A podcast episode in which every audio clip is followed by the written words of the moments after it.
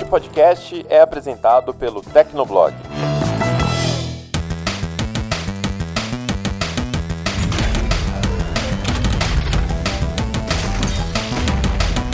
Fala galera, tá começando mais um Hit Kill, o podcast de games do Tecnoblog. Eu sou a Vivi Werneck. E eu sou o Felipe Vinha. E chegamos ao nosso Hit Kill número 13. Apesar de a gente estar tá gravando esse Hit Kill número 13 numa sexta-feira, infelizmente não é uma sexta-feira 13, ia ser cabalístico o negócio aqui. Mas é o último Hit Kill de 2020 desse ano maravilhoso, para não dizer o contrário. Ah, Lindo, poxa pleno. Vida, hein? que alegria! É, e eu gostaria de agradecer a todo mundo que embarcou nesse projeto do Hit Kill com a gente nesse ano de 2020, apesar do apocalipse do qual vivemos. Espero que vocês continuem acompanhando a gente, mas antes de começar, né, a fazer as despedidas de fim de ano, aquela coisa, vamos pro programa, né? Pô, pelo amor de Deus, né? E nesse Hit Kill 13, como ele é o último do, do ano, bom, nada mais adequado do que fazer um apanhado geral dos altos e baixos do que aconteceu no mundo dos games. E olha que foi coisa pra caramba de 2020. Mas antes disso, eu gostaria de lembrar para vocês, para se vocês tiverem sugestões, dicas, recadinhos do coração, manda pra gente no hitkill@tecnoblog.net ou pela comunidade do Tecnoblog. Você pode interagir com a gente também no post que a gente vai deixar lá ou nas redes sociais. Agora sem mais enrolação, vamos embora pro programa. E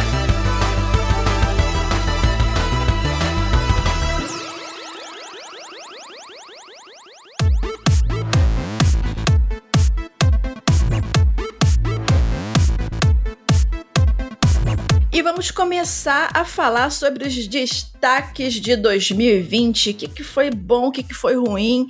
É claro que aqui a gente fez uma lista, né, com alguns tópicos, é, tanto meus quanto do Vinha, mas vocês estão mais do que convidados a participar com a gente também. Se vocês acham que a gente esqueceu de comentar alguma coisa, escreve pra gente nos comentários, que aí a gente pega tudo e fala no próximo programa, porque provavelmente vai passar alguma coisa, porque, cara, aconteceu muita coisa em 2020 para o bem e para o mal. Sim.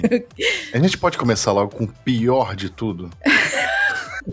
Olha, o Vinha hoje acordou trabalhado no veneno, entendeu? A Não, não Fiocruz, é o Butantan, veneno, não né? passou para fazer a coleta hoje na casa dele. Ele tá o quê? Escorrendo veneno pelas presas. Não, não é Fala, veneno. meu né? O pior de tudo que todo mundo concorda é a pandemia, né? Obviamente, esse, esse vírus maldito que pegou Ah, a gente surpresa esse ano. Quer dizer, não tão de surpresa, porque ele já estava rolando desde o ano passado, mas, enfim, infelizmente a, a, a É epidemia. aquela se coisa que ninguém, ia- ninguém esperava que ia chegar aqui, né? Aquele famoso porque está É, acontecendo não. comigo. Até porque a gente teve outras epidemias é, nos últimos anos, teve H1N1 e não foi nada gigantesco como está sendo agora do coronavírus. Exatamente. Então é uma coisa realmente sem precedentes é, nos últimos, sei lá, 50 anos, né? Mas isso afetou tudo na nossa vida, tudo, até Uhum. a, a- a indústria de games, que é a nossa, que é o nosso principal trabalho aqui no Hitkill e também um dos nossos principais hobbies, né? Sim, então sim. não dá pra negar que, ah, teve jogo adiado, teve jogo ruim, teve jogo, sei lá, com um lançamento ruim que a gente já vai falar já. Mas Não o pior de tiveram tudo- esses eventos como a gente é, Mas o gostaria. pior de foi o coronavírus e como isso impactou também, além das nossas vidas, nossas famílias, nossa rotina, nossos empregos, afetou também nossos hobbies e, tam- e os nossos hobbies videogames. Né? Como a Vivi falou, a gente não teve evento, tanto para o público quanto para os jornalistas que costumavam cobrir os eventos internacionais, nacionais. Não teve BGS, não teve. que mais? O que, que tem de evento de. É, não teve E3, não teve é, GDC, né, que é a Games Developer Tokyo Game Conference, Show. Tokyo Game Algumas Show, não tentaram- teve CCXP, É, Algumas tentaram também. fazer online, mas nem sempre deu certo, né? A, a própria E3 ela ia tentar fazer online, mas desistiu. A questão da E3 em específico, né, porque assim, a E3 ela é a feira que acontece no que acontece em Los Angeles.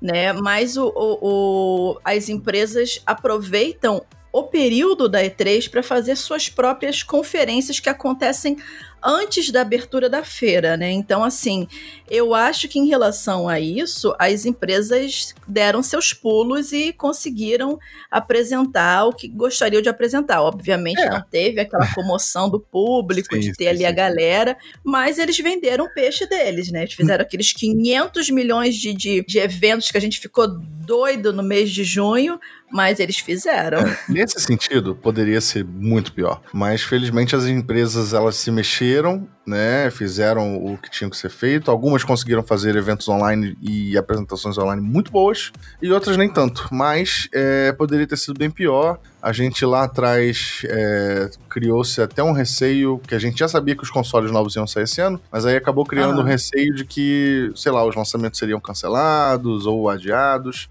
porque a gente não sabia quais seriam os impactos reais da, da, da pandemia né, no mundo todo. É, tudo ficou meio nebuloso esse ano, sim, né? Foi tudo meio que assim, será que vai, será que não vai, será que vai ser adiado? Pois é, pois é. né? Mas é, vamos agora falar de coisa boa, né? Vamos, vamos, vamos, vamos, alternando entre coisa boa e coisa ruim para poder. Vamos, gente, que vai ser uma coisa meio bate a sopra hoje, gente. Isso, isso, isso. Entendeu? A gente vai falar de uma coisa ruim, mas para ninguém ficar completamente deprimida, a gente fala de uma coisa boa depois, né? Igual aquele noticiário de televisão, né, que fala fulano morreu, que não sei o que. Aí imediatamente, mas teve novo lança o lançamento de não sei o que, não sei o que lá, que a mulher muda completamente apresentando. É, vai ser isso hoje. Um dos pontos altos de 2020, na minha opinião, eu acredito que seja a opinião do Vinha também. Deixa eu dar uma olhada aqui no roteiro para ver aqui o sheet, pegar o sheet aqui para poder ver o que, que ele já escreveu. Ah, deixa eu ver que Ah, ele escreveu. Ai, que maravilha. Então, é um ponto positivo tanto para mim quanto para o Vinha que é o DualSense, que é o no controle do PlayStation 5, que veio para suceder o DualShock 4 do PlayStation 4. É, eu fiz o review do, do PlayStation 5 para o Tecnoblog, ele tá lá para você conferir, tem ele escrito em vídeo, em que eu destaquei uma parte do review só para falar do DualSense. E por quê, né? Porque assim, é, apesar dele visualmente ele ter, obviamente, ali é posicionamento dos botões, o touchpad, que se assemelha ao, ao DualShock 4, né? Que foi é, é, que, já, que já evoluiu do DualShock 3, até pelo incremento do, do, do touchpad. Eu acredito que ele melhorou ainda mais, tanto na questão da pegada, e apesar dele estar tá um pouquinho maior e um pouquinho levemente mais pesado, ele não é desconfortável. Eu tenho mão pequena, então para mim ficou ali. Eu acho que se aumentar um pouco mais daqui do que do que já está, aí vai começar a me incomodar, mas está ali no limite da usabilidade, até para quem tem mão pequena. Ele tem uma boa pegada, os grips deles são legais. Tem, umas, tem funções que foram é, aprimoradas, como o feedback áptico. Se você tiver comprado o PlayStation 5, uma das formas para você testar assim eu não digo que tudo, mas grande parte do que o DualSense pode te oferecer é baixar o Astros Playroom. Ele é gratuito no PlayStation 5, né? E é aquele jogozinho inicial para você testar as funções do videogame, testar as funções do controle.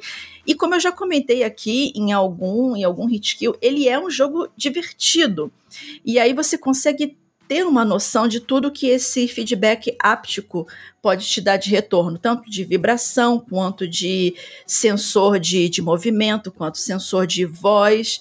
E eu achei o controle ele bem versátil nesse sentido. É claro que não adianta você ter uma Ferrari na mão se não tiver jogos suficientes para poder tirar todo o proveito dele, né? E aí vale das empresas, das desenvolvedoras de criar funções dentro dos próprios jogos que possam usufruir do que o controle tem a oferecer. É. Só mais mais uma coisinha, apesar de eu ter amado o DualSense, gente, aqueles grips na parte de trás, ele, o controle é branco, então ele é texturizado, o grip que eu digo é onde você segura, né, para o controle não cair, obviamente, da sua mão. Manete. O manete, é o grip, eu aqui toda chique no grip. O manete Eu não sabia o nome, não vinha o nome, a associação lá, disso em português. Aqui, eu não tenho certeza também, não. E pra mim veio grip, porque grip é agarrar, é pegar. E eu botei isso no review, ninguém me xingou, então é grip mesmo. né? Então, a parte de trás dos então, O grips... manete, na verdade, seria o, o, analógico. Eu chamo de manete, que também pode ser um nome genérico, mas enfim. Ah, é, é, é, a parte de trás, é a bundinha do controle. A bundinha do controle onde você agarra, ai que delícia, ela é texturizada. Né? Então, o que acontece? Com o passar do tempo e você jogando por horas e horas e horas, aquilo vai encardir desesperadamente. Então, Vamos é, a mão, é gente. branco. Lava a mão. Não, mas mesmo você com a mão limpa, é, é, é, é suor, é gordura, é, é pele. Se você tiver costume de comer junto enquanto você joga, meu Deus do céu, você vai ficar um lixo. Se tiver costume então de comer enquanto você joga, você está errado mas tem gente que faz isso, tem que avisar, ué. Ué, deixa a pessoa jogar como ela quiser, criatura. Eu só tô te dizendo. seus equipamentos tecnológicos caros. Eu também, eu também, concordo, eu também concordo. Eu só tô dizendo que assim, você vai ter que montar o seu kit videogame, que é o controle e um pacotinho de lenço umedecido. Né? Hum. Eu, eu praticamente usei a Black Friday para me estocar de lenço umedecido é, para tirar maquiagem. Parte vai ser para mim, parte é para limpar meus controles, porque o controle do Xbox Xbox Series S é, é a mesma também. coisa. Vai encardir da mesma forma. Eu... Então, mano, Fala. Não, eu queria reforçar os elogios ao DualSense. Ele realmente uhum. se parece com um controle de nova geração. É, a gente teve o lançamento do Xbox e o controle do Xbox Series S e X, ele é basicamente o mesmo do Xbox One, né, no modelo mais recente. E com o DualSense a gente teve um salto, de fato, né, do DualShock sim, 4 sim. pro DualSense. E vale lembrar que a Sony é uma empresa que já encarou uma enorme polêmica com o controle na época que eles estavam planejando o lançamento do PS3, eles criaram aquele controle boomerang horroroso que foi massacrado por todo mundo ao ponto da Sony cancelar o lançamento né, do, do controle, desistir do controle boomerang e lançar o Six Axis, que depois virou DualShock 3 numa, num modelo mais tradicional. Agora, com o DualSense, eu acho que eles acertaram em tudo. O, como a Vi falou, o, sim, o sim, gatilho é áptico. É, é, na verdade, é, chama gatilho áptico porque em inglês é haptic. Então, tipo, mas é tipo um gatilho sensorial, digamos assim, para uhum. facilitar o entendimento. Para quem ainda não tem PS5, ele passa a impressão, por isso que ele, ele é sensorial. Ele passa a sensação de estar fazendo certas coisas, tipo Homem-Aranha como o Homem-Aranha ativa o lançador de teia, sempre quando você está jogando Homem-Aranha, é, o gatilho ele dá uma leve endurecida no final, porque fica mais difícil de pressionar até o final, porque é, o, é como se fosse o lançador de teia.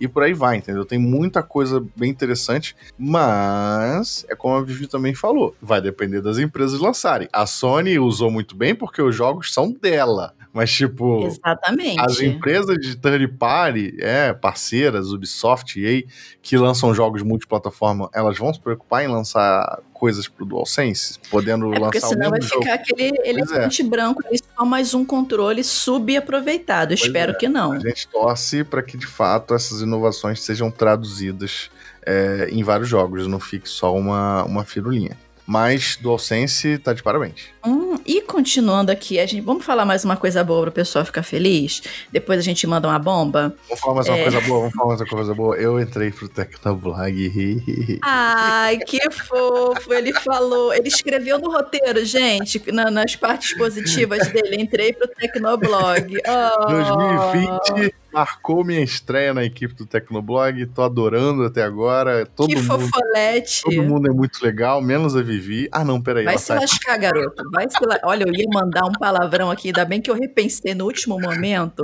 Não, gente, ó, tô adorando, o Tecnoblog é ótimo, é forma de trabalhar muito boa, todas as pessoas envolvidas muito profissionais. Olha só, você não vai ganhar mais por conta disso não, tá?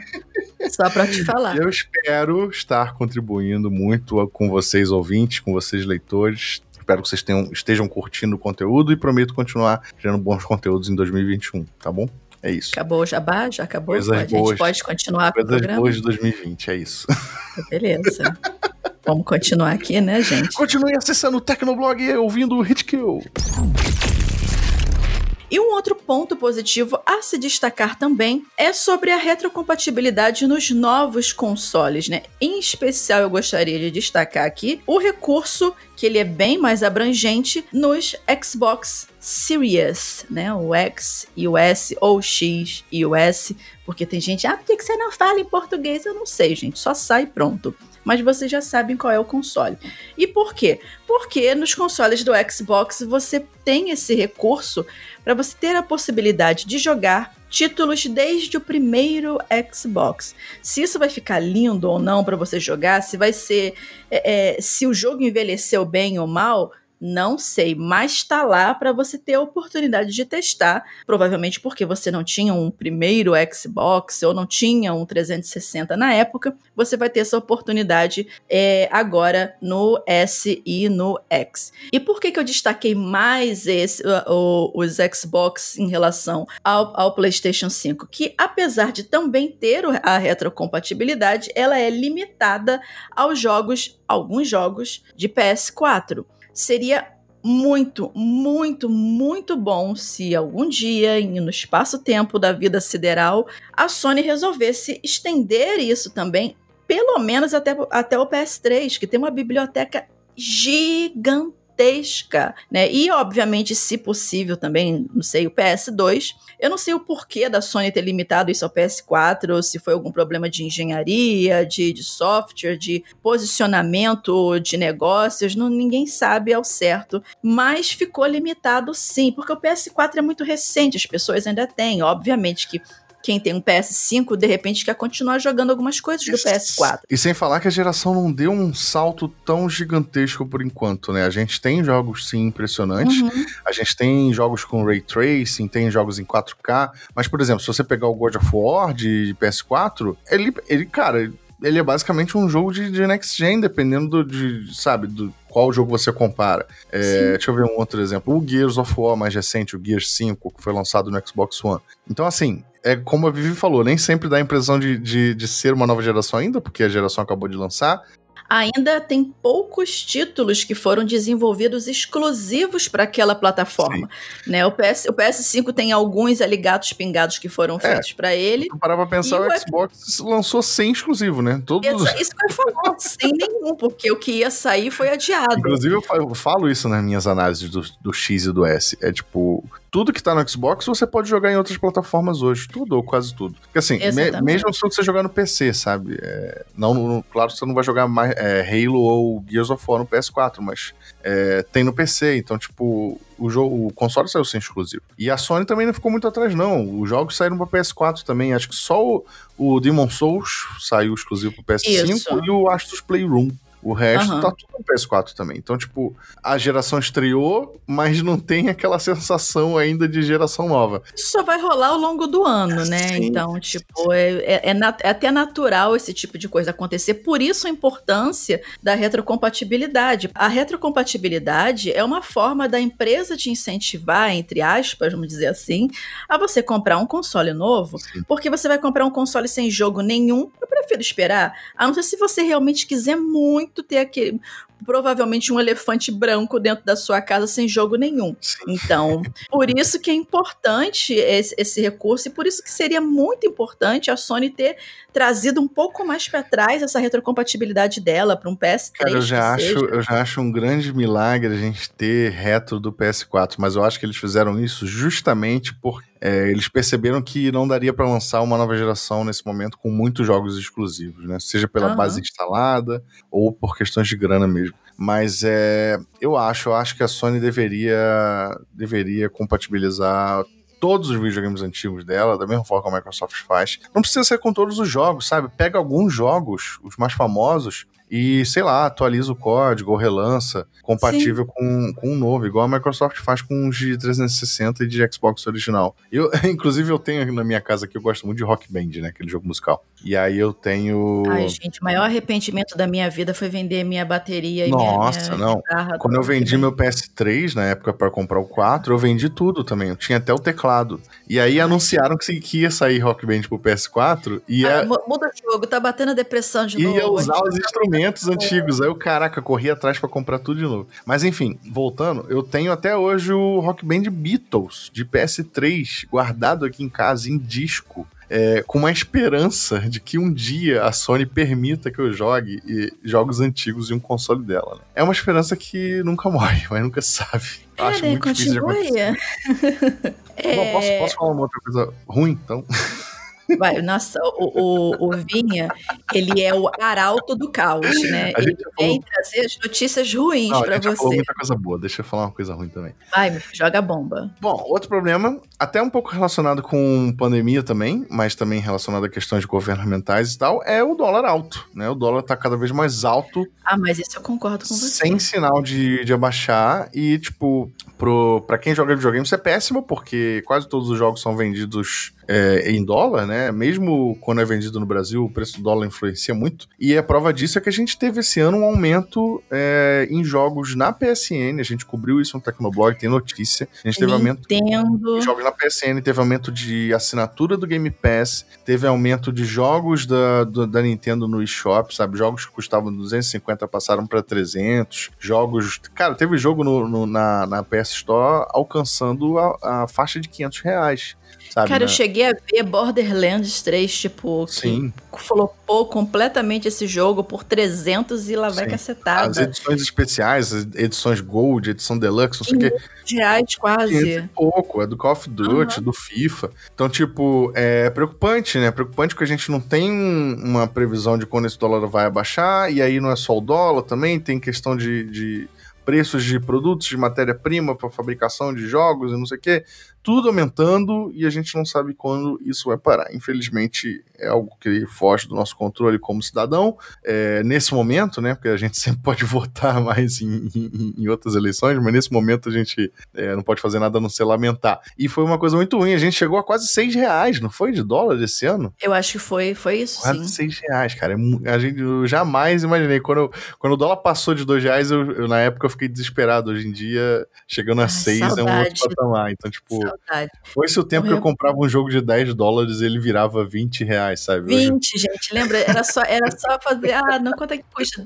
5 dólares? Toma aqui 10 reais. Hoje um jogo de oh. 10 dólares já passa de 50 Toma 100. Fácil, Toma tipo, 100 que a gente tem que fazer é, é torcer por dias melhores. E... e aí, no momento, aproveitar as promoções Sim, que tem, essas coisas. Falar.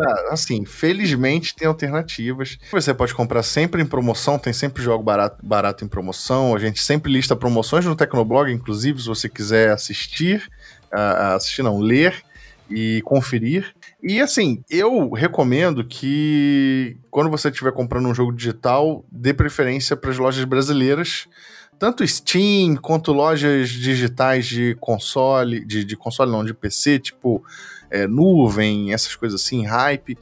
E também as lojas brasileiras dos consoles, porque as empresas estão praticando, mesmo elas aumentando o preço, alguns jogos ainda estão mais baratos do que comprar diretamente em dólar. Então, por exemplo, 60 dólares hoje, no dia que a gente está gravando esse podcast, tá 306 reais. Inclusive, o dólar baixou até um pouquinho nesse final de ano, mas não muito. E assim, tem jogo de 60 dólares que você cons consegue comprar por 250. O Cyberpunk, por exemplo, lançou esse preço né, no, no Xbox. Então, tá valendo a pena ter uma conta brasileira pela primeira vez em muito tempo, né? Antigamente não valia tanto mas hoje em dia tá valendo. Então, Xbox, Switch, é, PS4, PS5. É, se você não tiver, crie uma conta brasileira, mesmo que você, a sua conta seja americana antiga, vale a pena criar uma brasileira para aproveitar esses preços mais em conta, pelo menos enquanto o dólar não baixa.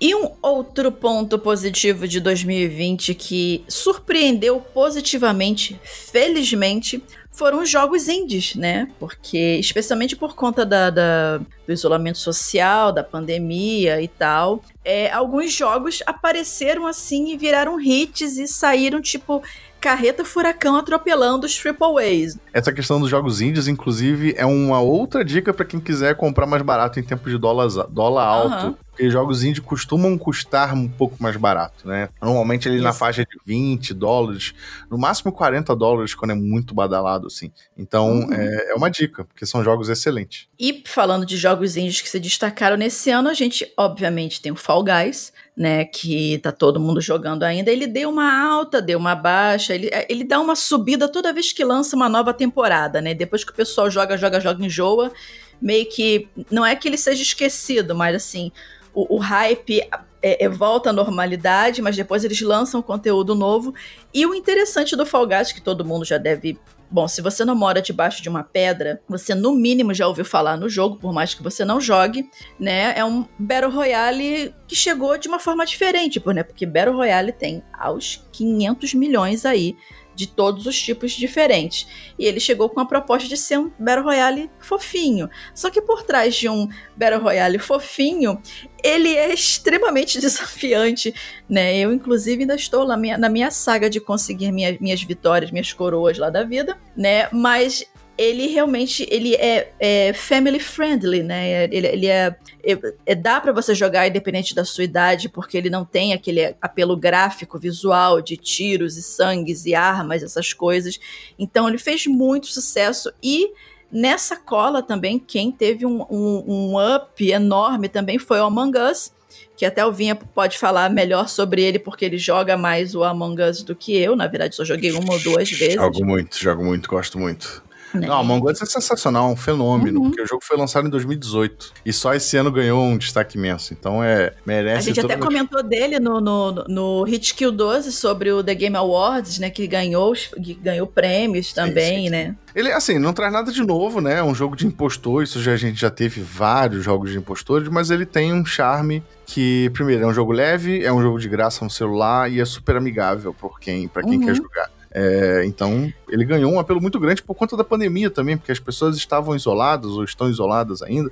É uma forma de interagir, né, Sim, né? Aí, com outras é, pessoas. Com os amigos, né? Jogar no Discord, com chat de voz e tal. Então, Among Us, uhum. ele soube aproveitar muito bem esse momento. Também outro jogo que pelo menos para mim, chamou bastante atenção positivamente foi o Carrion. Quem publicou ele foi a Devolver, Devolver Digital, né? Que é um jogo em que você joga com o que seria o vilão, né? Que é um monstro que precisa fugir, quer fugir de um laboratório e invadir a cidade, né? E aí você vai consumindo reservas biológicas e químicas e, obviamente, os outros cientistas para crescer cada vez mais e infestar o lugar. É um jogo bem interessante, bem divertido, tem um visual simples, mas ele é gostoso de jogar, então super recomendo. E antes de falar o, o, o último jogo que o Vinha colocou ali um destaque enorme no roteiro dele, eu também gostaria de falar de Ori and the Will of the Wisps, que ele é maravilhoso, tem review dele no Tecnoblog. Ele chegou no início do ano ano, né? Eu, eu, fiz o teste dele pelo Game Pass, que ele tá lá gratuito no, no, Xbox Game Pass. E ele é maravilhoso, ele conseguiu reinventar o próprio gameplay do, do, do Blind Forest. Então, se você tiver a oportunidade, jogue ele também. E é claro, claro, claro, evidente que a gente não pode deixar de falar de um dos, dos ups de, de jogos indies do ano, que foi o Hades! Mas eu vou deixar o, o, o Vinha ter as honras.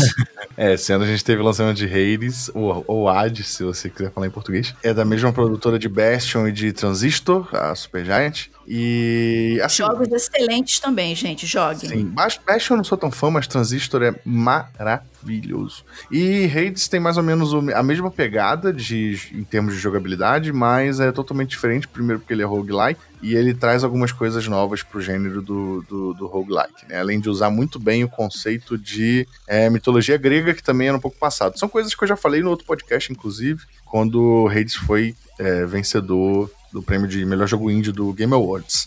Melhor jogo de ação também. Melhor jogo de ação também. E, enfim, é um jogo que saiu só para PC no início do ano, ficou em ilhaça esse bom, bom, tempo, e agora chegou ao Switch mais recentemente. Ainda não tem previsão de chegar em outras plataformas, mas assim que você tiver a oportunidade, eu recomendo muito que jogue Hades, porque é muito divertido. Ele é um jogo um pouquinho difícil, né? Ele tem uma dificuldade elevada, mas ele, ao mesmo tempo, ele recompensa bastante, porque ele é divertido, ele sempre tem alguma coisa nova para te oferecer. É, você não vai fechar ele na primeira, na primeira run, na primeira corrida. Você vai ter que ir. É, é, é um roguelike, né? Então você vai é. ter que passar por várias vezes a, é. até você conseguir é, eu, boost suficiente. Eu não gosto de falar muito, porque quando você fala de Hades, parece que o jogo é chato. Porque assim, o jogo, você joga, joga, joga, se você morre, você volta tudo. E você falar isso pra pessoa, parece que, tipo, tá desanimando dela jogar. Mas não, é um negócio que só jogando para você entender como é legal. Porque cada vez que você volta à vida, é, o jogo se comporta de maneira diferente, os personagens têm diálogos diferentes com você, e aí você fica mais As forte. pessoas te sacaneiam, seu Sim. pai te sacaneia, que é o rei disso. É, porque na verdade o pai, o, o moleque, o personagem principal do jogo é o Zagreus, que é filho do Hades, ou do, do Hades, que vive lá no submundo com outras pessoas que também estão no submundo. Tipo, é, Hermes, é, Orfeu, enfim, um monte de gente. E aí, tipo, conforme você morre, você vai ficando um pouco mais forte com as coisas que você aprende, com as armas que você conquista. Então, isso que é legal é, de Hades, entendeu? Ele parece, se você falar, ah, é um jogo que você morre e volta tudo do início, parece que é chato, não é. É, se você gosta de jogos desafiadores, de jogo de pancadaria e principalmente de mitologia grega, tá? Porque ele usa muito bem uh, os deuses e semideuses da mitologia grega, tem diálogos incríveis entre todos os personagens, eu recomendo muito. Bom, então agora é minha vez de ser o arauto do caos, porque eu vou trazer Lá uma vem, notícia. Lá vem. Lá vem. Gente, o que foi esse desespero em final de ano, que foi agora há pouco, né? Pra tentar comprar algum videogame e tudo fora de estoque, né? Então, Nossa. assim, gostaria de destacar aqui qual foi a pessoa que não planejou direito a questão dos estoques dos novos consoles do PS5, Sim. inclusive, é um pesadelo.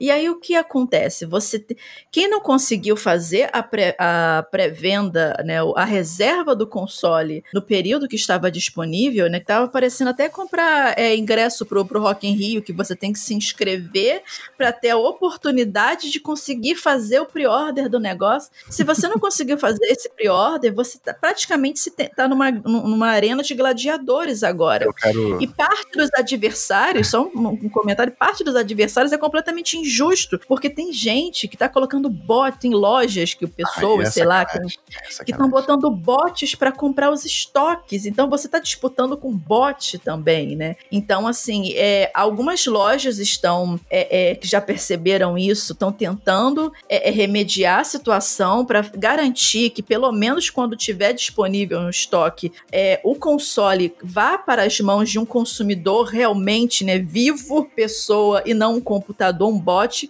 porque isso dá margem para você ver mercado cinza metendo a mão no preço de console. Gente, eu cheguei a ver no, no Mercado Livre um PS5 sendo vendido por 12 mil reais. Isso é surreal. Mas assim, é aquela coisa, né? Tem, eu, quando eu escrevi isso no meu Twitter, né? Tem sempre um que aparece. Ah, se tá lá para vender, tem sempre um otário que compra. A questão não é essa. A questão é que esse console que tá custando 12 mil reais, às vezes foi comprado de uma forma, tipo um bot desse da vida, e tirou a oportunidade do cara que tava lá com seus 5K, Sim. entendeu? querendo comprar o console na boa, entendeu? Então, isso eu acho muito injusto. Fala, Vinha. Não, eu quero fazer uma confusão. Eu vou. Esse podcast aqui, ele vai ter uma informação que nunca antes foi revelada publicamente. Ai, meu Deus do céu, preciso me preparar? Ai, gente do céu, meu Deus. Eu, eu fui uma das. Na verdade, o Vinha, ele odeia Black Kamen Rider, ele odeia é, Power Ranger, esse- esses, esses negócios japoneses que tem esses bonequinhos coloridos, ele odeia é isso. Ah, É, não? Ah, então tudo Eu fui uma das vítimas dessa agonia de, de estoque de console. Porque o que aconteceu? Eu comprei o meu PS5 no lançamento. é, ele chegou. Ele foi lançado dia 19 de novembro no Brasil. Chegou na minha casa dia 23. Entrega da, da- de uma loja que eu não vou fazer propaganda. Não, tô brincando. Foi entrega da Amazon, que foi bem rápida. E, e aí eu fui aproveitando, né? Muito feliz meu PS5. Só que, infelizmente, o meu PS5 queimou no quinto dia em casa. Ele chegou numa segunda-feira e queimou no sábado. Não foi defeito de fabricação, tá? Aconteceu um acidente, que eu não vou detalhar aqui, mas já aconteceu um acidente, que também não foi culpa minha, tá? Um acidente com, com questões elétricas. É, e eu consegui de- é, devolver é, pra, pra loja e cancelar a compra e ter meu dinheiro de volta. E aí, claro, obviamente, eu expliquei pra loja, olha só, deu- o aparelho queimou, eu ainda tô nos sete dias de devolução do, do produto recebido pela internet, então eu tô devolvendo pra ter meu dinheiro de volta, a loja concordou, tudo certo, tudo dentro da lei. E aí depois eu fiquei nessa agonia que a Vivi falou. Porque o aparelho já estava sem estoque, né? Eu recebi o meu dinheiro de volta, foi até bem rápido, inclusive, e eu fiquei com esse dinheiro segurando o- o- no cartão de crédito, porque foi no cartão de crédito, eu fiquei segurando no limite para poder comprar de novo assim que entrasse o estoque. Só que nunca entrava, demorou bastante. Só agora, no dia 15, sei lá, de- foi essa semana que a gente tá gravando, que o estoque voltou para a Amazon e para algumas outras lojas. E aí eu consegui comprar. Detalhe, eu queria dizer, um, adicionar uma coisa: o estoque voltou, mas as lojas estão com, estavam com prazo assim para entrega no dia. início de fevereiro, final de janeiro, início de fevereiro. Eu comprei sem esperanças. Por algum motivo misterioso, o console já foi enviado, inclusive já está na minha casa de novo. Então eu estou. Ah, é? Então estou... Praticamente ele está sendo usado numa redoma de vidro sim, ali, protegido. Sim, agora com todos os cuidados. É, e eu já estou com o PS5 de novo, felizmente. Eu não esperava receber ainda em dezembro, mas já recebi. É o milagre do Natal. Pois é. Mas assim, é uma agonia você querer comprar o videogame, você ter o dinheiro, você querer comprar e ele não tá disponível. Eu passei por isso também quando o Switch lançou é, nos Estados Unidos, porque ele não teve estoque nos Estados Unidos, sendo que na época que o Switch saiu, ele não, a gente não tava num cenário de pandemia como a gente tá hoje, né? Então, é, tipo, em teoria, era para ser mais fácil achar o console. Só que a Nintendo simplesmente não produziu unidade suficiente. O console vendeu igual água e a galera que não comprou na pré-venda. Pois é. Eu fico pensando, gente, será que a estratégia de marketing para criar uma necessidade em você Cara, de não preciso disso, eu preciso. Se for, com todo respeito aos é. marqueteiros, que estratégia burra, porque você, você não está deixando mais pessoas terem acesso ao seu produto. Isso não faz o menor sentido se, se for. Eu não sei se de repente foi algum problema ocasionado pela pandemia, que várias fábricas não, fecharam na teve época. Também, teve também no início do ano, teve se eu não me engano, no início da pandemia, eu acho que é so, tanto Sony quanto Microsoft. Isso disseram, saiu atrasando tudo a produção é, das coisas. Eles chegaram né? a declarar que, que não teria tantas unidades e tal, mas mesmo assim, é, tipo, parece que eles venderam, sei lá, botaram botaram 10 unidades em cada loja e esgotou e é isso aí, sabe? pois é, gente. A Sony, principalmente, é, o fone de ouvido, o Pulse 3D, esgotou e não foi reposto nunca mais, sabe? então, tipo, e na Microsoft o Series X está sem estoque. O Series S você até acha, mas o Series Sim, X... eu até recebi, eu recebi um alerta de algumas lojas do Series S para o meu primo tá querendo comprar, assim, eu já até avisei para ele. Sim. Mas o X realmente desapareceu também, assim como o PS5. E é isso, né, gente? Tem que ficar botando alerta em loja, de você ver assim as lojas que você mais confia, assim, ou que você tem algum tipo de vantagem, sim, top de alerta para mandar para o seu e-mail, para mandar para o celular. E se obviamente, se você tiver condições, né, assim que receber o alerta para o que você está fazendo na vida, entra no site de compra, porque vai acabar. E é muito curioso, né, cara, que a gente está vivendo um período de recessão, crise econômica, pandemia. Né, Mesmo assim, os consoles esgotaram, sabe? É muita gente com grana comprando. Sim, gente vendendo que nem água em deserto. Sim. Não, e tipo, o PS5 acho que já voltou a esgotar de novo. Acho que só a edição digital tá disponível em, alguns, em algumas Sim. lojas, nem todas. Então, tipo, ah, não, perdão. O, a edição digital esgotou aqui na, na loja que eu comprei. A edição física ainda está disponível. Você e comprou com disco ou a digital? Eu comprei com a entrada de disco. Eu ia comprar digital, mas o preço, a diferença de preço é muito pequena, para mim, né, no meu caso.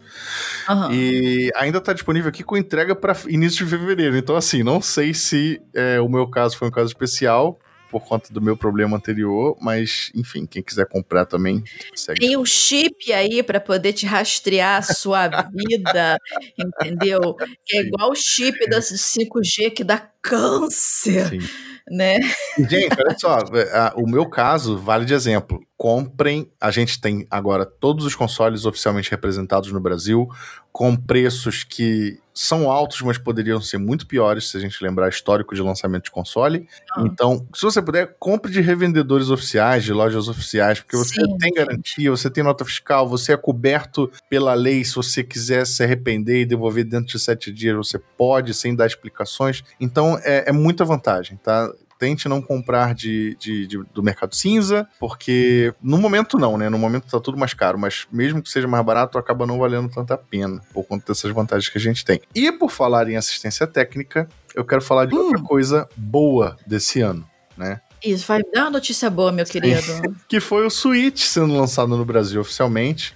Sim. Ainda não é com representação oficial da Nintendo. A Nintendo tá sendo. Não. A, Nintendo tá, sendo, tá terceirizando novamente. A Nintendo não tem escritório no Brasil. Então, aquele papo de ah, a Nintendo voltou ao Brasil é marketing, né? A Nintendo ainda tá terceirizando o serviço, mas não necessariamente é uma notícia. Pelo contrário, é uma boa notícia, porque tá tudo funcionando. Agora, no final de dezembro, eles lançaram é, eShop né? É, então, quem tem Switch pode criar uma conta brasileira, como eu falei, e comprar coisas é, numa loja brasileira, de fato, jogos, uhum. etc. E o principal é que eles estão oferecendo assistência técnica pro Joy-Con com Drift, que é um problema de fabricação que atingiu praticamente todos os Nintendo Switch, que é quando o Joy-Con fica puxando o gatilho, o gatilho não, o analógico, sem você pressionar o botão. E é um problema, assim, que é de difícil conserto. Às vezes você conserta e ele volta a acontecer, então é, acaba não adiantando. E aí ela, a Nintendo já tinha esse serviço aqui antes, só que não era oficialmente disponibilizado para a Nintendo, era uma outra empresa que era autorizada,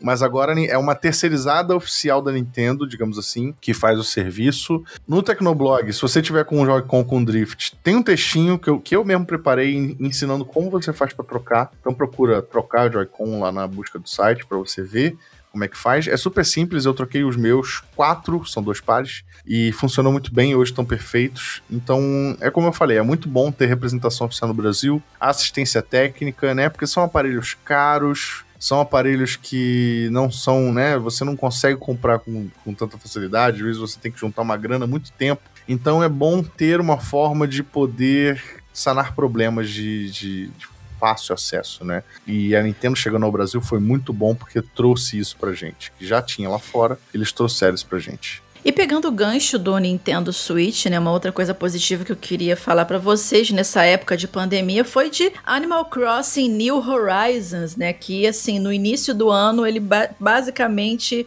ele ajudou muita gente que começou a entrar no lockdown de uma forma de ocupar o tempo com alguma coisa, né? E realmente é um jogo que te consome muito tempo, especialmente no início, né? De para você montar a sua ilha, administrar a sua ilha, é, é, é, ter os seus moradores, aquela coisa. E foi assim um hit também no, no, no, no início do ano. Agora já deu uma. Pessoal já meio que eu acho que já deu uma enjoada, porque chega uma época, chega uma hora. Eu, eu por exemplo, assim, joguei. É, é não cheguei a começar a jogar assim que lançou, mas joguei de março até final de outubro, assim, basicamente quase todo dia eu tava lá na ilha para ver se tinha alguma coisa para fazer. Agora eu só entro esporadicamente, mas é um jogo que eu não imaginava que eu fosse gostar, porque eu não sou muito fã de jogo de que, que tem que me prenda no sentido de eu ter que voltar todos os dias para ver o que está acontecendo. Eu não gosto de ter esse tipo de compromisso com o jogo, que é uma coisa que vai me drenar muito a atenção, a paciência, essas coisas, mas ele é um joguinho que, assim, válvula de escape. Sim, total. Né? Então você tá, aquela coisa, você tá estressado, ou você, sei lá, você tá jogando alguma coisa muito agitada, muito, muito estressante também. Ah, peraí, deixa eu ver aqui, deixa eu pegar um peixinho aqui, né? deixa eu ver como é que catar um matinho aqui no chão, deixa eu ver aqui um negocinho diferente. Dá uma, é uma válvula de escape realmente. Então eu deixo ele instalado no meu Switch, que é pra quando eu tô estressada, eu abro, dou uma voltinha na ilha, falo com as pessoas que estão sempre tão felizes, tão amáveis, ninguém me xinga, né? Eu, eu não, é um mundo não, perfeito. Eu nunca fui grande fã de Animal Crossing. Na verdade, eu nunca joguei Animal Crossing antes do New Nem, Horizons. Eu também nenhum, né? exatamente. Mas eu, eu me rendi justamente por conta do isolamento social, principalmente no início, quando a gente estava com um tempo um pouco mais livre, que a gente estava tudo meio parado de fato. Então uhum. eu acabei comprando também, não me arrependi. Hoje em dia eu já suguei tudo que tinha que sugar do jogo, eu já desinstalei, né? Até porque eu queria espaço no meu Switch. Mas é um excelente jogo, é um dos melhores. Bota um, um, um, um cartãozinho de memória aí, meu querido. Minha, minha amiga, meu cartão é de 200 GB. Você quer mais o quê? Porra, você já entupiu 200 GB? Caraca, garoto, sério, na boa? Eu, Você quer mais o quê, querido? Administre a sua vida aí, meu bem. Porra, eu crente que você tava só com armazenamento interno. Não, porra, armazenamento interno mal dá três jogos. Meu mas, Deus do céu. Mas é um excelente jogo. Se você quiser começar a jogar hoje, você vai aproveitar muito, recomendo bastante. E, e é de uhum. fato que o que a Vivi falou. Ele pega muita gente, muito público improvável. Pegou, né, esse ano por conta da, da pandemia e do isolamento. Eu sou completamente improvável para esse tipo de jogo e me conquistou, assim, Sim. muito. E, gente, esse último tópico, que é o tópico ruim, para mim, eu, eu tenho sentimentos mistos. mistos. Gente, misto. Eu não vai sair misto só com S, vai sair misto mesmo. Desculpa o carioquês. Mas enfim, eu tenho sentimentos mistos em relação a esse último tópico, porque assim, eu, eu não sei bem o que sentir, mas assim, mas verdade seja dita, o lançamento de Cyberpunk 2077, especialmente para o PlayStation 4 e Xbox One, os consoles da geração passada. Em res resumidamente, foi todo cagado. É, eu acho que eu não teria nem como amenizar a situação e falar que ah, foi fraco, foi ruim. Não, foi cagado. Porque assim, se vocês já viram, não sei se vocês viram ainda, tem o um review do Cyberpunk 2077 no Tecnoblog que eu fiz, só que eu testei a versão para PC.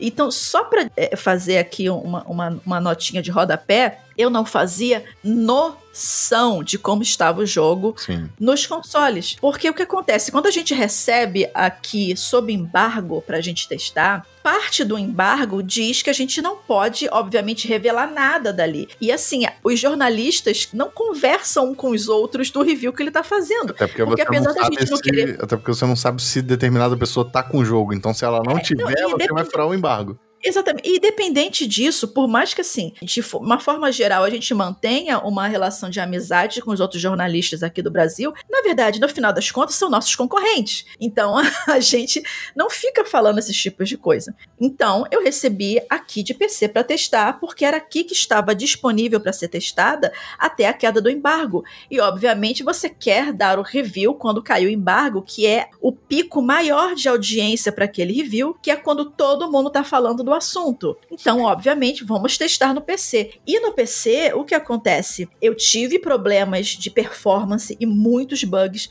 como está escrito no review e também como está gravado no vídeo do review. Inclusive, eu mostrei esses bugs, eles aconteceram com uma frequência tão grande que eu consegui me programar para gravar eles.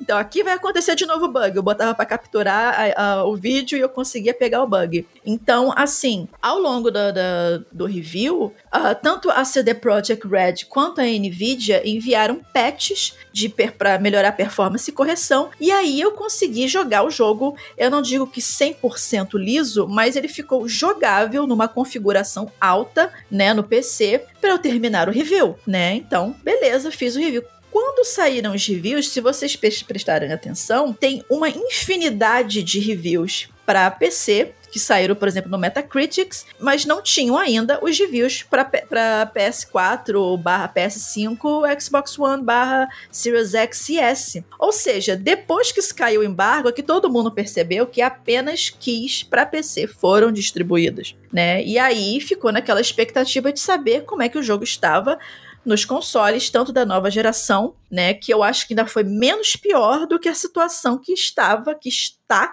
né, na, nos, nos, consoles da geração passada. Que quando eu vi o que estava acontecendo, eu entrei em choque. Que por mais que, que a situação não estivesse 100% no PC, nem de longe, nem de longe, nem botando na configuração mais baixa, estava da forma como foi entregue para os consoles da geração passada. A verdade a... é que a, a CDPR não foi muito boa, né? Tanto com jornalistas quanto com o público, eles não foram sinceros. Tanto que a, a carta de desculpa que eles publicaram na semana seguinte do lançamento, eles eles confessam que eles não mostraram de propósito a versão de console e eles pedem desculpa por isso, né? Então foi um lançamento cagado, foi uma série de decisões ruins. Eu acho que esse assunto ainda vai render. Eu acho que em Sim. janeiro, depois que o ano virar, como esse é o último do ano, acho que a gente ainda pode gravar um, um hit kill especial só sobre essa situação para comentar uhum. é, todo desenrolar, porque afinal de contas, a gente tá gravando isso aqui no dia que saiu a notícia também do da Sony ter removido o Cyberpunk da PS Store, porque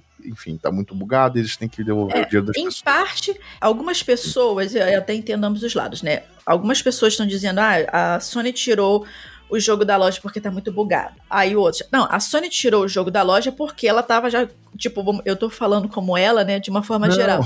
Ela já tava completamente estressada com a quantidade de não. pessoas pedindo refund, é, pedindo reembolso. É, é seguinte, e a Sony não gosta de dar reembolso. O lance é que é o seguinte, o sistema do PlayStation Store, ele foi feito para não permitir reembolso. Reembolso, exatamente. Primeiro, Tanto que no Xbox nos... você conseguiu tranquilamente, né, Vinha? Tem isso nos termos de uso da PlayStation Store, e se eles permitissem sem reembolso do jogo, é, eles iam abrir um precedente para permitir de qualquer outro jogo que as pessoas não uhum. gostassem. Então, uhum. para isso, eles tiveram que quebrar o próprio sistema. A Sony teve que quebrar o próprio sistema. Eles tiveram que remover o jogo e aí para o sistema deles entender que este jogo está quebrado, esse jogo não é comercializável. Então entra nos termos de permitir. Isso. Eu acho que eu acho que seja mais esse caso, porque assim, tirar o jogo porque ele está bugado, bug se conserta com patches, sim, tá? sim, sim. Então assim, É, tem muito jogo, jogos. tem muito jogo bugado que ainda está em várias lojas. Fallout Sim, 76, tudo com lançamento bugado e não teve isso. e não foi retirado da loja por conta disso. Então essa versão de que foi retirado por conta do estresse do reembolso, pra mim, ele faz mais sentido do que apenas tirou porque o jogo está bugado, né? Então assim, se- é, é- é claro, se o jogo ele estivesse quebrado no sentido de não dá pra entrar no jogo ou ele ele ele quebra toda hora, dá crash o tempo inteiro, como a- algumas pessoas já, já mostraram prints dizendo que faz, que tá, estava acontecendo isso, ok. Mas dizer que tirou só pelo bug, eu acho que não, não pode não ser tão isso. Não, não. Mas é que eu seria falei. mais por conta do reembolso. É o que eu falei, acho que rende um episódio do Hit Kill, por isso que eu quero Sim, falar só tanto. pra falar sobre isso. Porque como o jogo foi removido, ele ainda vai voltar. Então, quando ele voltar, vai ter outra, outra história, vai ter saído alguns patches. Então, talvez a Aham. gente consiga conversar mais sobre essa, sobre essa Porque assim, só pra deixar claro, gente, assim, eu ainda estou jogando ele no PC. Tem bugs ainda, tem bugs. A performance já melhorou bastante em relação ao que eu peguei no início do review. E assim, o, o que eu tava comentando, que eu até comentei no Twitter sobre isso, é que o que mais me entristece nessa situação são dois pontos. Um, a equipe de desenvolvedores que estava trabalhando numa situação ali de crush absurdo por meses, né, em cima do projeto e acordar no dia seguinte e ver que o jogo que eles deram o sangue. Só que assim, eu gosto de, eu gosto de pontuar o seguinte: o fato de você fazer parte de uma equipe, de um projeto, não quer dizer que você tenha poder de, de mandar e desmandar as coisas. Muito provavelmente o pessoal ali dentro pode ter dito, cara, não tá pronto, não vamos lançar. Mas pressão de acionista e tal, e pressão do público, vamos embora lançar logo isso. Mas a questão é, é, é, me entristece essa parte dos desenvolvedores, porque eu acredito que muito ali pô, deu sangue para poder fazer, para poder é, é, tocar esse projeto. E me entristece também porque o jogo ele não é ruim. Ele não é ruim. Obviamente, ele não inventou a roda em relação a gameplay, não é aquela coisa revolucionária como eles pintaram, mas ele não é um jogo ruim de jogar. Ele tem alguns personagens bem cativantes de NPCs, ele tem uma história interessante de se explorar, ele tem um mundo interessante para se explorar, mas infelizmente esse tipo de coisa meio que dá uma brochada para quem quer começar a jogar terrível. Eu espero muito que com o passar dos meses e com, com as, os patches de correção, e provavelmente a, a Cyberpunk vai pensar em alguma coisa para reconquistar a moral dela, porque, nossa senhora, foi tá, tá sendo complicado. Vão dar de graça o jogo. É, não, ai, não, sei lá o que, que eles vão fazer, mas que ele, com certeza eles estão pensando já no, no gabinete de crise deles lá, estão pensando em algum bônus muito, né? Eh, Desculpe o termo, pica das galáxias, para poder reconquistar os fãs, eles já devem estar pensando nisso, né? Mas assim, é um jogo interessante. Eu espero que um dia a, né, as pessoas, a maioria das pessoas que estão tendo problemas agora tenha a oportunidade de jogar eles novamente. Isso. Jogar ele novamente. Mas é isso, né? Foi um ano bom, foi um ano. foi um ano bom. Foi um ano maravilhoso. Foi um ano bosta pra caceta. Não tem como defender 2020. Aquele papo de, ah, foi um ano de aprendizados. Não, não, não, Não, seja essa nunca, não. pessoa. É, foi um ano muito ruim. Foi um ano de sobrevivência. A gente tá Né? aqui Porque a se gente divertindo. sobreviveu a 2020, tentou sobreviver a A 2020. gente tá aqui se divertindo, rindo, gravando podcast, vocês estão ouvindo, mas teve muita gente que se deu muito mal esse ano, muita gente Sim, que sofreu sim. muito mais, gente, pessoas menos privilegiadas. Então, tipo, de fato foi um ano péssimo, essa pandemia pegou todo mundo de surpresa, ninguém desejaria isso, né, em nenhum sentido. Então, Aham. a gente tem que, enfim, aproveitar o que teve de bom, de fato, né, os jogos e tal, coisas dos nossos hobbies que a gente go- gosta de curtir, mas ah, esperar que 2020 seja melhor, né? 2021, né, meu bem? 2021, Ou, 2000, ou senão 2020 Season 2. Vem vacina, vem vacina. Vem vacina. Bom, gente, é, esses foram os nossos altos e baixos né, de 2020 no mundo dos games. Novamente, como eu disse no início do programa, se a gente, se a gente esqueceu de comentar alguma coisa ou se vocês querem complementar alguma coisa que a gente já comentou, manda pra gente no hitkill.tecnoblog.net, comenta também, ou comenta também, ou pode ser as duas coisas, no post que vai estar lá no tecnoblog.net ou caça a gente pelas redes sociais. E agora, antes da gente partir de 2020, vamos para as nossas dicas de jogos.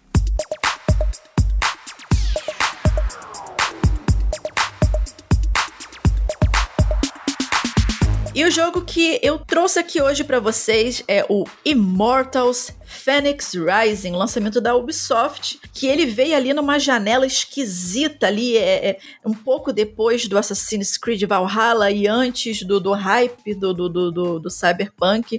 Então ele pode ter passado batido por algumas pessoas, mas assim, é, ele é um jogo bem interessante de, de, de ser jogado, né, em, em, alguns aspectos todo mundo fala que ah, ele, ele parece um Breath of the Wild da vida. É, ele tem um aspecto visual parecido com isso, só que misturando mitologia grega, que já, por mais que já esteja altamente batida, mas está lá. Puzzles e ação e aventura, né? E uma coisa que me chamou a atenção no Phoenix Rising é que ele tem um apelo cômico bem interessante. Ele é um jogo bem assim, visualmente caricato, é, é, é, bonito, pode-se assim dizer. Passa a impressão de ser extremamente fácil, mas não é. Tem uns puzzles que são bem desafiadores, mas ele não é só puzzle, ele também é ação.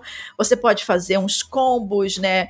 É, é, tem uma pegada meio é, Assassin's Creed Odyssey também nele. Ele não chega a ser um jogo assim, nossa, como ele é original, né? Mas ele pega alguns fragmentos de próprios jogos da Ubisoft, junta ali e entrega um produto interessante, né? Então, assim, ele é um sandbox de mundo aberto, com esses elementos de puzzles, é, ação, tem combos que você pode fazer, customização de armadura. Claro que tem loja também, se você quiser gastar dinheiro comprando packs de armaduras, de armas e aquela coisa, né? Os itens cosméticos. É um jogo interessante, se você tiver a oportunidade de dar uma olhada nele quando o preço baixar. Eu não sei quanto é que ele tá custando ainda, mas vale a pena dar uma olhada em Immortals Phoenix Rising.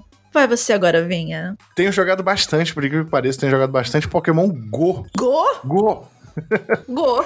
Não, tenho jogado muito. O jogo, nesse final de ano, eles, eles criaram muito conteúdo é, eventos, Pokémon especiais, lançamento de nova geração. Então tem me ocupado bastante. Teve dia da comunidade em, em, dezembro, agora foram dois dias. Eu fiquei os dois dias jogando enquanto fazia outras coisas. Foi bem divertido. Não estou saindo de casa, tá? Antes que me acusem de furar a quarentena. É, não estou saindo de casa. Tá, tô, Ele fica dando voltas no quintal com o celular. Tô conseguindo jogar em casa de boas, né? Porque aqui aparece bastante Pokémon, tem Pokéstop e tal. E, e tem funcionado muito bem. Então, assim, é, não subestime Pokémon GO, tá? Você que fala, ah, Pokémon GO ainda existe. Pokémon GO é um dos jogos mais rentáveis da App Store até hoje, é, com inúmeros downloads e vai demorar bastante para morrer, porque eles ainda estão lançando conteúdo. E se você jogou e parou, e achava muito chato lá no início do lançamento, recomendo que você volte, tem bastante coisa nova para fazer, tem muita missão para realizar, tem agora luta, batalha entre jogadores também, pode ser à distância, é bem, bem, bem bacana. Então é isso. Não tô, eu tô com os dois consoles de nova geração em casa e tô jogando Pokémon GO. Essa. É, é, é essa é a vida, né? Esse é o resumo da ópera.